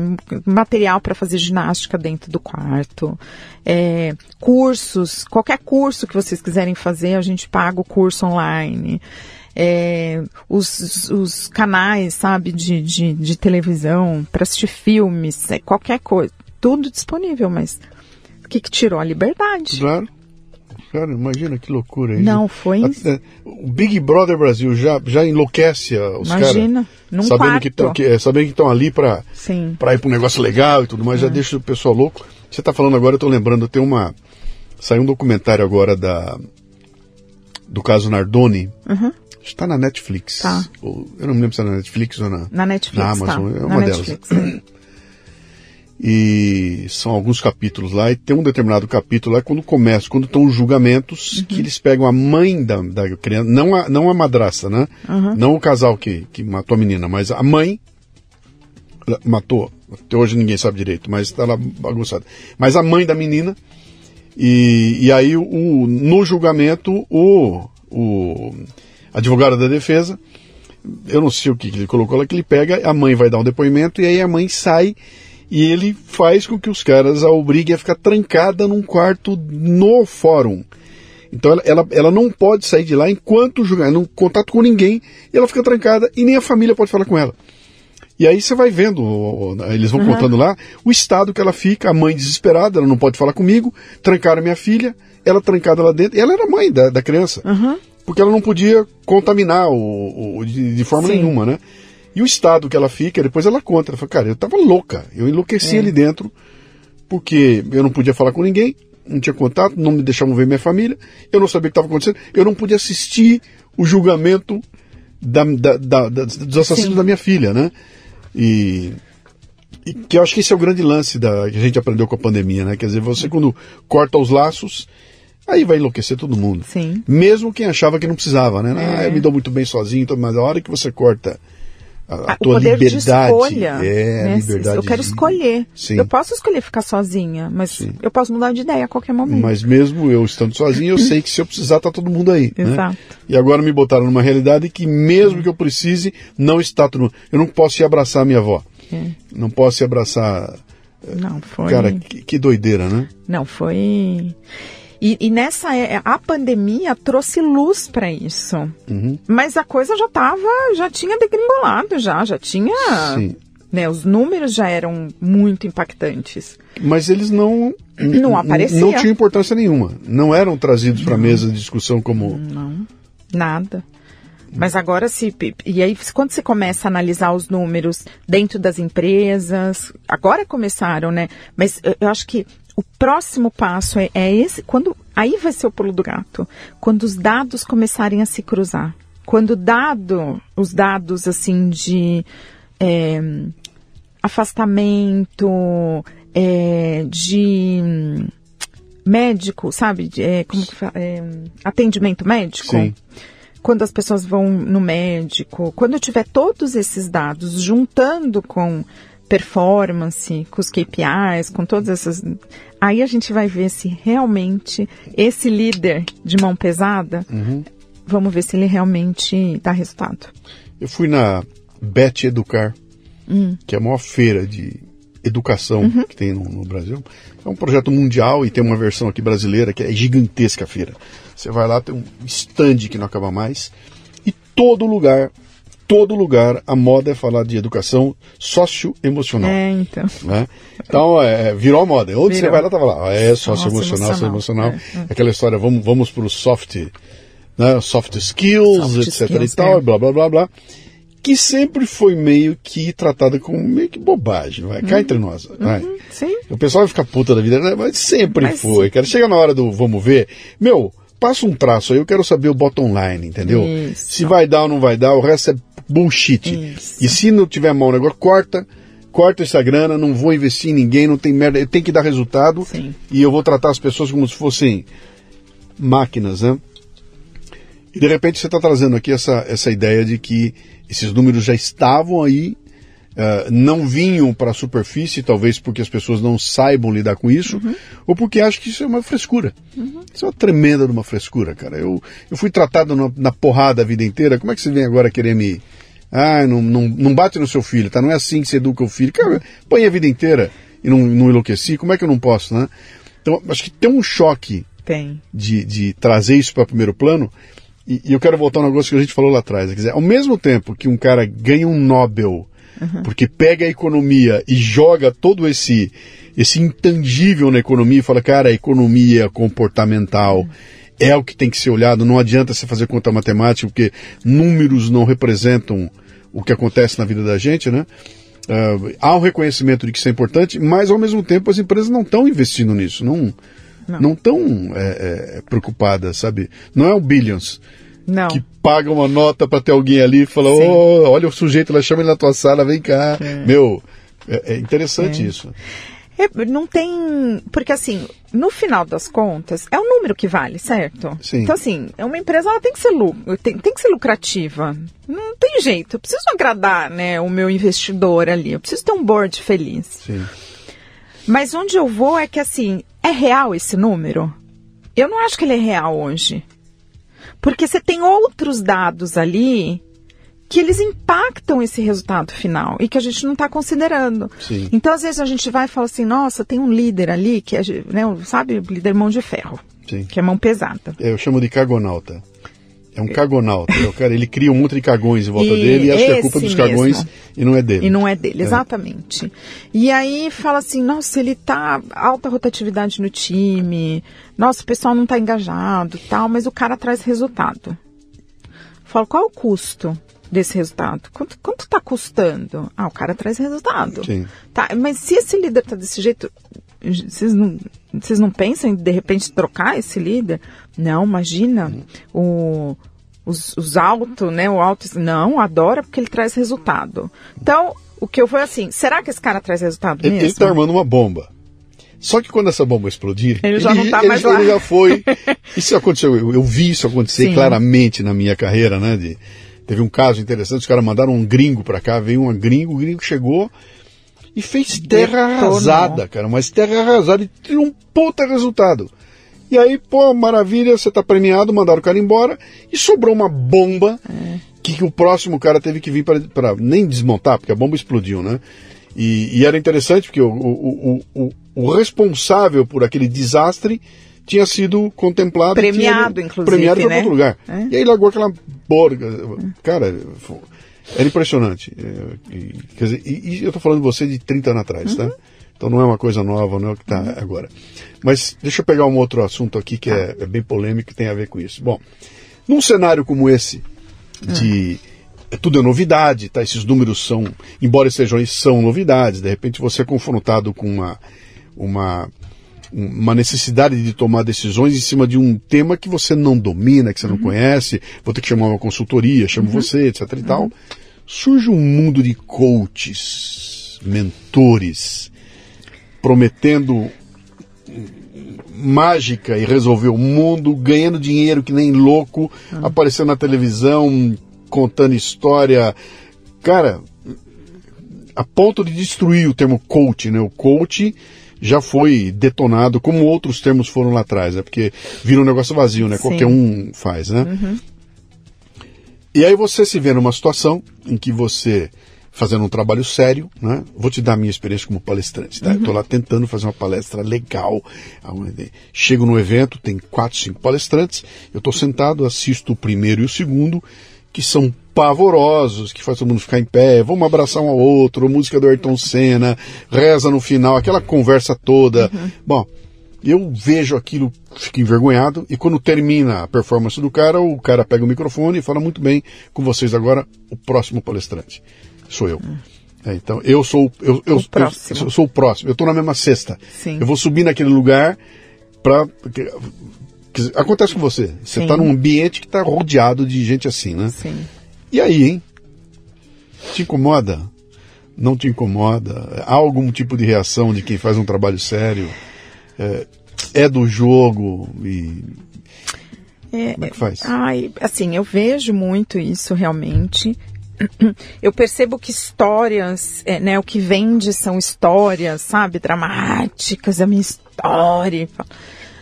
É, mas eu falo assim, é, quando você entrega, eu, eu falo assim, deixa eu fazer meu trabalho. Eu, eu gosto de. Eu gosto. Eu, eu falo assim, o, o meu propósito é quando alguém de todas aquelas pessoas, se alguém vem no final e fala assim, nossa, Virgínia, eu gostei tanto daquilo que você falou pra mim, me fez refletir e a partir de amanhã eu vou fazer uma coisa diferente. Eu falo, era isso que eu queria. Esse era o meu trabalho. Vai vir muita gente, vai vir de tudo. Eu falo, não, mas o que, o que eu tô entregando é diferente. Então, não sei, eu não vejo, mas E esses caras estão comendo o budget que pode te contratar. então, Entendeu? Esses caras estão lançando sobre o teu trabalho uma, uma nuvem, porque lá vem, lá vem ela, mais uma. É. Acabou de passar um aqui, foi Não, uma e agora vergonha. virou todo mundo especialista em inteligência emocional, né? Sim. Depois da pandemia, Pô. todas as, as consultorias agora falam disso. Sim. Então é. O que, que eu vou fazer? Eu faço meu trabalho e. eu tento. Mas não. Não sei. Não, É. eu, não, eu, não, eu tento não gastar minha energia, sabe, olhando pra isso. Tá. Então. Você, você falou logo no começo lá que o Brasil é o terceiro. É o. é, os transtornos mentais é o terceiro motivo de maior afastamento do trabalho. É isso? É isso, no E o Brasil. primeiro. Mas tinha uma coisa no mundo. O Brasil era o primeiro do mundo em Transtorno de ansiedade. É o país. ansiedade. Ansiedade. Vamos, vamos falar de Primeiro. ansiedade. Vamos falar de ansiedade um pouquinho, né? Ah, eu nunca vi tanta criança Ah, com TD, TDAH. Diagnosticada de. com TDAH e com. Eu nunca vi tanto na minha vida, sabe? Sim. De você olhar em volta e falar, cara, alguma coisa está acontecendo. Isso Sim. tá, tá me parecendo que é uma epidemia Sim. de que de- conseguiram TDAH, né? Sim. Que na minha época, primeiro que não tinha tanta criança assim, desse jeito, né? Segundo que não tinha esse nome. Era tratado com alguma outra coisa. Ah, vou dar umas palmadas nela e tá resolvido, né? E, e a impressão é que algo aconteceu para. E eu não sei se esse algo que aconteceu é químico. Tem gente que diz que é o flúor na água. Tem outro que diz que é vacinação. Tem outro que diz que. Tem um monte de gente tentando entender o que está O que acontecendo. está acontecendo, né? A, a questão é que está acontecendo algo. Tá. Existe algo. Sim. Autismo. A quantidade de criança autista tem alguma coisa acontecendo, né? Sim. Que a gente não sabe direito o, o Sim. que, que é. E, e é de ordem mental. Uhum. Não é outra eh, coisa, né? Você está olhando para isso também com relação à criança? Você só está focado em adulto? Não, eu só. O meu foco é adulto, é corporativo. Tá. Hoje o meu foco é corporativo. Mas, mas você sabe, quando você, você fala sobre isso, outro dia eu estava conversando com uma colega psicóloga que ela atende infantil, ela atende criança. E ela começou a me trazer, isso não tem dado, não tem nada, foi uma percepção dela. Sim. Que eu, que eu falei, né, tem. Vamos ver o que, que vai acontecer. E ela falava assim, Vi, eu tô começando a receber adolescentes com sérios problemas por conta de medicamento. Então, o que, que aconteceu? A gente. é- é- é- é- esses diagnósticos, eles não estão vindo de agora. Eles estão vindo já faz, faz um tempo. E a gente começou a medicar essas crianças. Sim. E hoje essas. E, e toda a medicação ela impacta no desenvolvimento do cérebro. E hoje a gente está com uma consequência por conta dessas medicações no cérebro. Afetando o desenvolvimento da- dessas crianças. Então, eu, não é querer ser, né? Mas eu acho que ainda vai, a gente vai é, é, descobrir Piorar. coisas, porque essa medicação, que, o que, que o médico faz, né? O que que o, e aí quando você vai falar com o psiquiatra, imagina, né? A psicóloga vai falar com o psiquiatra, psiquiatra, vamos tentar tirar, vamos, vamos usar alterna, técnicas alternativas para tentar tirar a medicação. O psiquiatra né, não quer, vamos medicar, porque aí acalma a criança, Uhum. e fica todo mundo feliz. Os pais estão felizes que a criança está calma. A escola também fica feliz que a criança está calma, não está atrapalhando a sala. Mas agora a gente vai ter uma consequência, porque um medicamento ele vai fazer algum, né, algo no cérebro. Não é possível que não vai acontecer nada. Então, eu acho que ainda vai vir coisa. É, a gente, eu, eu vejo nas escolas, eu vejo pelo, eu tenho três filhos, né? Eu vejo os meus, as, as crianças que, que hoje a educação ela não está acompanhando mais esse, esse novo momento, né? De qualquer coisa que eles querem, eles, eles pesquisam, eles já sabem onde encontrar. Eles estão eles em outro nível de, de, de como que eu vou adquirir o conhecimento. Então, e sabe quando existe.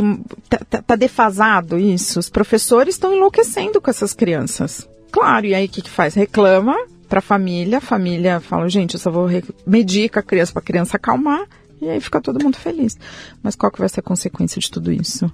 Então, você entende que é um processo, né? Sim. É uma escola que mudou, essa criança mudou hoje. Ela, ela sabe, no, no- o aprendizado não vem mais como a gente teve o, o- né, na escola.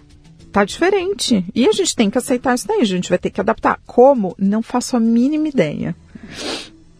E aí vem essa escola, né, que não aguenta mais essa criança, a família também não aguenta mais, vamos medicar. Sim, a, a velocidade de adaptação dessa escola é, não segue a. Não segue, não, não segue tá essa demanda. É muito mais rápido o remédio novo. Exato. Ah, saiu uma droga nova aqui, manda bala. Exato. Porque a, ninguém vai adaptar o processo para. Uhum. Então eu vejo meus filhos assim, não, a gente quer brincar, a gente quer correr, a gente quer. Porque agora vamos concentrar tá, todo tá, mundo. E essa vamos... criançada é a mão de obra que vai com a qual você vai lidar Exato. logo mais à frente. Uhum. E que vai sustentar a gente na aposentadoria, né? Eu tô com medo do que vai acontecer, eu falo.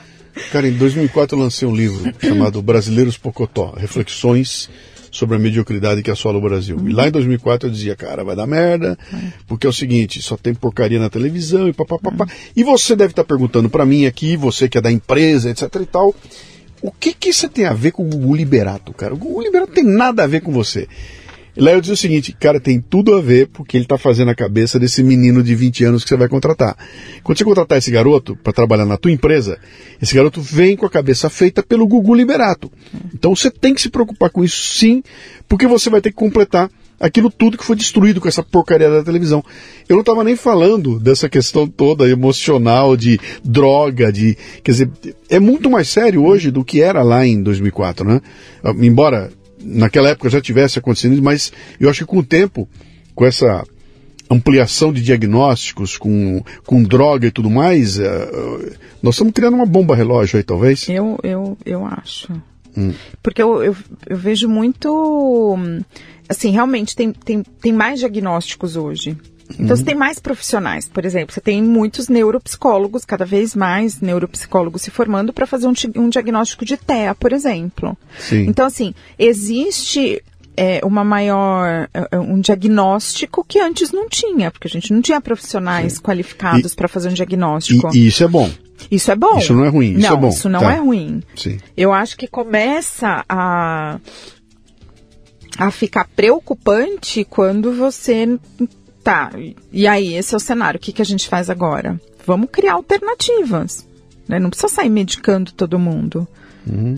Então, assim, temos o diagnóstico. Você vê que hoje você tem muito diagnóstico de, de TEA, né, de autistas, adultos.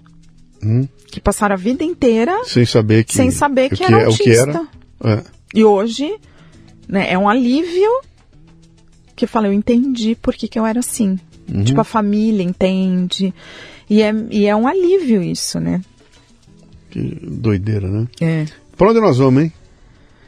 O que, que você está vendo aí? De, de... Para você tá uma festa, porque tá, quanto mais rolo der, mas, mais trabalho você Então, dá. mas você sabe que assim, o que eu vejo, porque o meu foco é o corporativo, né? É. Eu quero trabalhar com, com, dentro né, da empresa. Sim. E aí eu recebo muito, assim, Virgínia, nossa, a empresa tá tá o caos. Virgínia tá, tá, Nossa, número de afastamento tá alto. Recentemente tive não sei quantos casos de burnout. Aconteceu não sei o quê. Né, né, né. Nossa, aquele cenário. Sim. Vamos fazer uma palestra? Aí eu falo, é sério. Você não vai resolver com uma palestra. Claro que não. Eu falo assim, tá, então assim, você está me, me apresentando um diagnóstico de fratura exposta. Uhum. E você está me pedindo um band-aid. Porque é isso que a gente vai fazer, vai colocar um band-aid numa fratura exposta. Uhum. Ah, você faz uma palestra? Eu faço, mas não, não, não é aí que vai resolver o seu problema. Você está tocando numa coisa que para mim é, é, é, fundamental, né? Que os caras chamam, vem fazer uma palestra aqui, falam, cara, ninguém vai resolver tua vida hum. com uma palestra. O que, que a palestra serve? A palestra é o momento em que você consegue é, eu digo, é um tiro de canhão, né? É. Não é um sniper, é um tiro de canhão. É. Você junta tudo aquilo que a empresa te deu, bota num. e isso faz tornar uma bomba. É aquele momento que você fala, moçada, pum!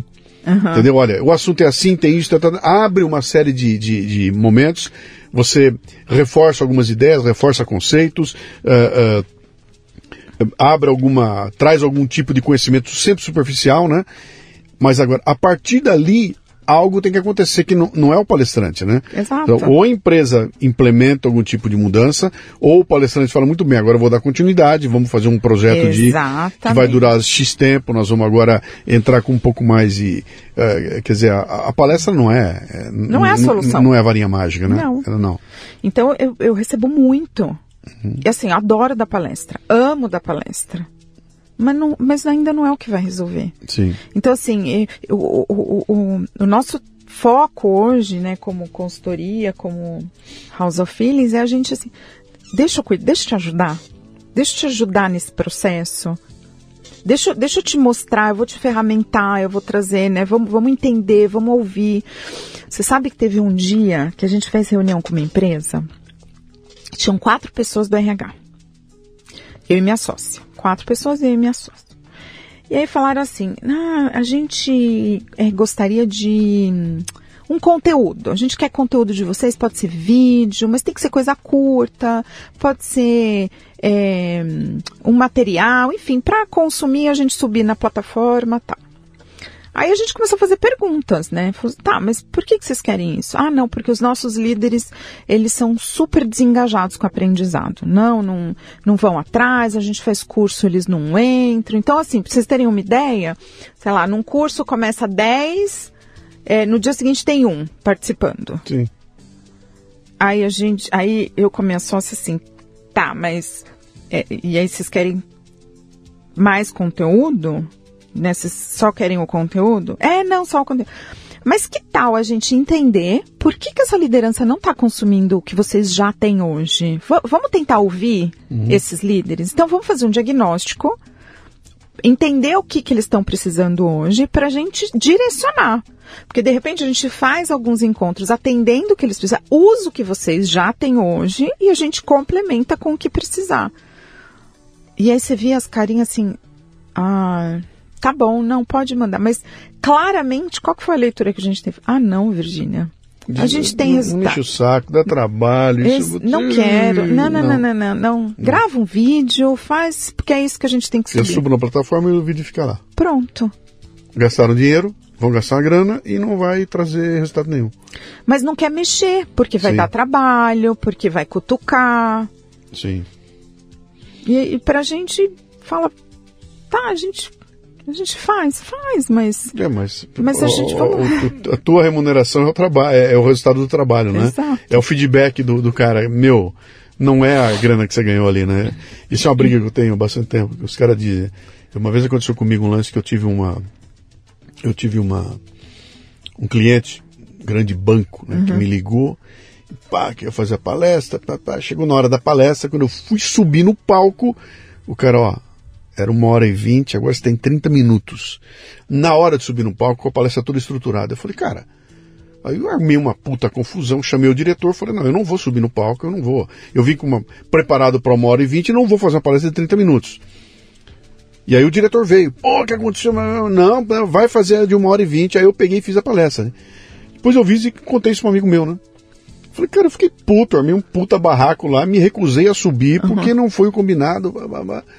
E, e na verdade é que eu estava tava brigando para entregar 110% do que tinha comprado. E esse amigo virou para mim e falou: bicho, para com isso, cara, vai lá, faz meia hora e foda-se, entendeu?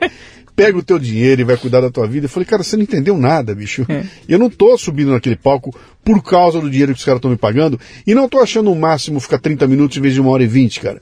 E eu, por mim, eu ficava duas horas. Depois que eu subi no palco, é. cara, Entra sai da frente, flow, né? entendeu? É. Se perde noção. E eu quero dar o melhor, eu quero, é. eu quero entregar pro cara 150% do que ele comprou. Né, se você é um puta de um trouxa, cara, teu negócio é faz a meia hora, pega a tua grana e vai embora. Quer dizer, e aí, né? Então, trouxa eu, porque tem um monte de gente fazendo isso, né? Trouxa pois eu. É. E, e, que a gente fica tentando, cara. Mas sabe o que, que. Acho que é, é uma boa reflexão pra gente, acho para nós dois, porque assim. Será que esse cliente ele, ele quer isso? Ele é, quer ele, esse 110, 150%? Não, ele nem sabe o que ele quer. Ele nem sabe o que ele quer terminar um negócio e os caras, oh, que legal, que maravilha. Então, se sou eu, ou se é a, a a Ludmilla no palco, tá na mesma. a menor diferença, cara, entendeu? Desde que no final o cara, ai, que maravilha, que legal, que foi, que bonito lá. Exato. Eu, esse é o ponto. A gente sentou aqui para conversar um pouco antes, lembra que eu te falei? Não? Falei, cara, teve uma juniorização no mercado Sim. que está me preocupando muito, né? Porque a, a 10 anos atrás, eu, eu ia chamado para fazer uma palestra, cara, você estava na frente do vice-presidente da empresa. O cara me dava uma aula de estratégia, chegava, cara, eu quero isso, eu quero aquilo, eu quero, eu quero você aqui por causa disso, disso, disso.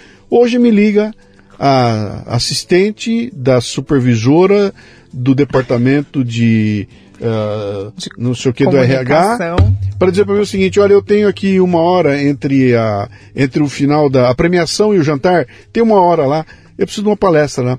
Ah, o que, que você quer? Não, eu queria motivar as pessoas. Cara, e daí? Quer dizer que posso chegar lá e fazer uma mágica? É, Pô, foda-se, pode. e aí vai ele vai olhar e falar, bom, tem quatro palestrantes aqui, um cobra 10, outro 15, outro 2, outro 8, que ah, esse é mágico, esse aqui. Outro dia aconteceu isso, o cara mandou para mim, ó, os orçamentos, eu falei, cara, você tá, você tá me comparando, tem eu, tem um mágico, tem um músico e tem um, um bonequeiro, os quatro preocupados, você não sabe o que você quer. É, entendeu? É, você não tem a menor ideia do que você quer, cara. Então escolhe pelo preço aí, leva um barato e, e dane-se, né? O que para mim é uma tremenda frustração, porque o, a minha paga é o, é, é, é, o no dia seguinte, é. é entrar na internet, é ver o cara no Instagram, cara, que puta palestra maravilhosa. É. Essa é, a minha isso. paga, não é o dinheiro que eu ganhei ali, entendeu? Uhum. Senão eu formatava um treco aí e vou fazendo lá. Uhum. E, é, e é ruim, porque isso acaba mentalmente eu fico mal, entendeu? É. A gente fica mal, né? Mas é isso que está acontecendo, assim. É. Eu, eu, eu falo assim, quem quer me ouvir, quem quer mudar, porque de todo mundo tem gente que fica me olhando com cara de ué. Sim. E tá tudo certo. Sim. Mas quem quer, depois vai vir me procurar. Poxa, Vi, gostei que você falou isso. Nossa, que. E eu fico, eu, toda vez que eu vou, qualquer encontro, eu falo, entra no meu LinkedIn, me aciona, qualquer coisa que você precisar. Você quer dica de livro, você quer estar tá com dúvida. Eu tô à disposição. Eu tenho uma palestra minha para garotada. Hum chama-se Geração T, é o nome, T de testemunha. Uhum. É a geração que sabe tudo o que acontece, mas não tem a menor ideia, não tem ideia do porquê que acontece, né? E eu começo a geração, a, abro a tela lá com um número assim, gigante na tela. 5% tá na tela. Uhum. E aí eu conto a história pra molecada. Eu falo, ó, é o seguinte, ó, nessa sala aqui tem 100, uhum. 100 garotos aqui, né? 5% vão dar muito certo na vida. Os outros 95 vão se arrebentar. E não é porque é vocês. É assim em qualquer lugar. Uhum. Se eu tivesse 100 policiais, 5% dariam certo. 100 médicos, 5%. 100 jogadores, é sempre assim. 5% vão dar muito certo, os outros 95 não vão dar. Eu gostaria de estar aqui fazendo uma palestra para os 5%. Uhum. Mas como eu não sei quem, quem é, eu vou dar palestra para todos vocês e os 5% aproveitem. Agora eu queria fazer uma pergunta aqui. Quem de vocês acha que faz parte dos 5%. Todo mundo levanta a mão. que legal. Falei, bom, 100% levantaram a mão, essa conta não fecha. Não fecha. Então, presta atenção, tá? O que, que os 5% vão fazer? Vão prestar muita atenção, vão estar anotando, vão estar preocupados, vão querer saber o que estão ganhando, vão me procurar depois. Entendeu? Que é o pessoal que, cara, Sim. espera um pouquinho, eu, eu quero trazer alguma coisa disso, eu vou empatar uma hora da minha vida te ouvindo isso tem que servir para alguma coisa. Uhum. Agora, se eu comecei a ouvir, não me enche, eu, eu não sou mais de 5%. Vai cuidar de outra coisa, vai cuidar de casa, vai fazer outra coisa, entendeu? Uhum. E, mas é, isso é complicado. Uhum. Bom, para te achar, vamos lá. Como é que eu, eu, fiquei interessadíssimo no teu trabalho. Que legal. Quero saber como é que eu faço para te encontrar. Eu vou procurar no você LinkedIn, onde? LinkedIn, você me acha no LinkedIn Virginia Planet. Virginia Virginia Planet. Virginia arroba Planet, Virginia Planet arroba no LinkedIn. Virginia Planet no LinkedIn. Tá. Tem o, o LinkedIn e o Instagram da House. Então é House of Feelings. House of Feelings. Tá. E no meu Instagram, que é o meu Instagram pessoal, ali dá para saber um pouco da minha jornada. Também arroba Virginia, Virginia Planet. Planet. Tá. E tem o site também? Tem o site? Tem o site www.houseoffeelings.com houseoffeelings.com Tá. E ali um pouquinho mais do que a gente faz. Tá. Já lançou seu livro ainda não? Não, mas vai. Vai sair, né? Vai. Tem que sair, né? Legal. Sim. Legal. Trabalho interessante. Eu fiquei legal. bem, bem interessado que em, legal. em conhecer mais ele aí. Mas obrigada pelo. Obrigado por ter, pela por ter vindo aí. Espero Muito que você bom. gostou do papo aqui. A turma vai gostar de ouvir. Acho que você vai, vai receber um chamado lá legal. de gente. Combinado. O que nós estamos mais precisando aí é gente para tratar da mente, Exatamente. sabe? Que está muito complicado aqui. Pelo menos olhar, né, para ela. Aí. Obrigada. Obrigado, querida. muito tchau, bom. tchau. tchau. Muito bem, termina aqui mais um Leadercast. A transcrição deste programa você encontra no leadercast.com.br.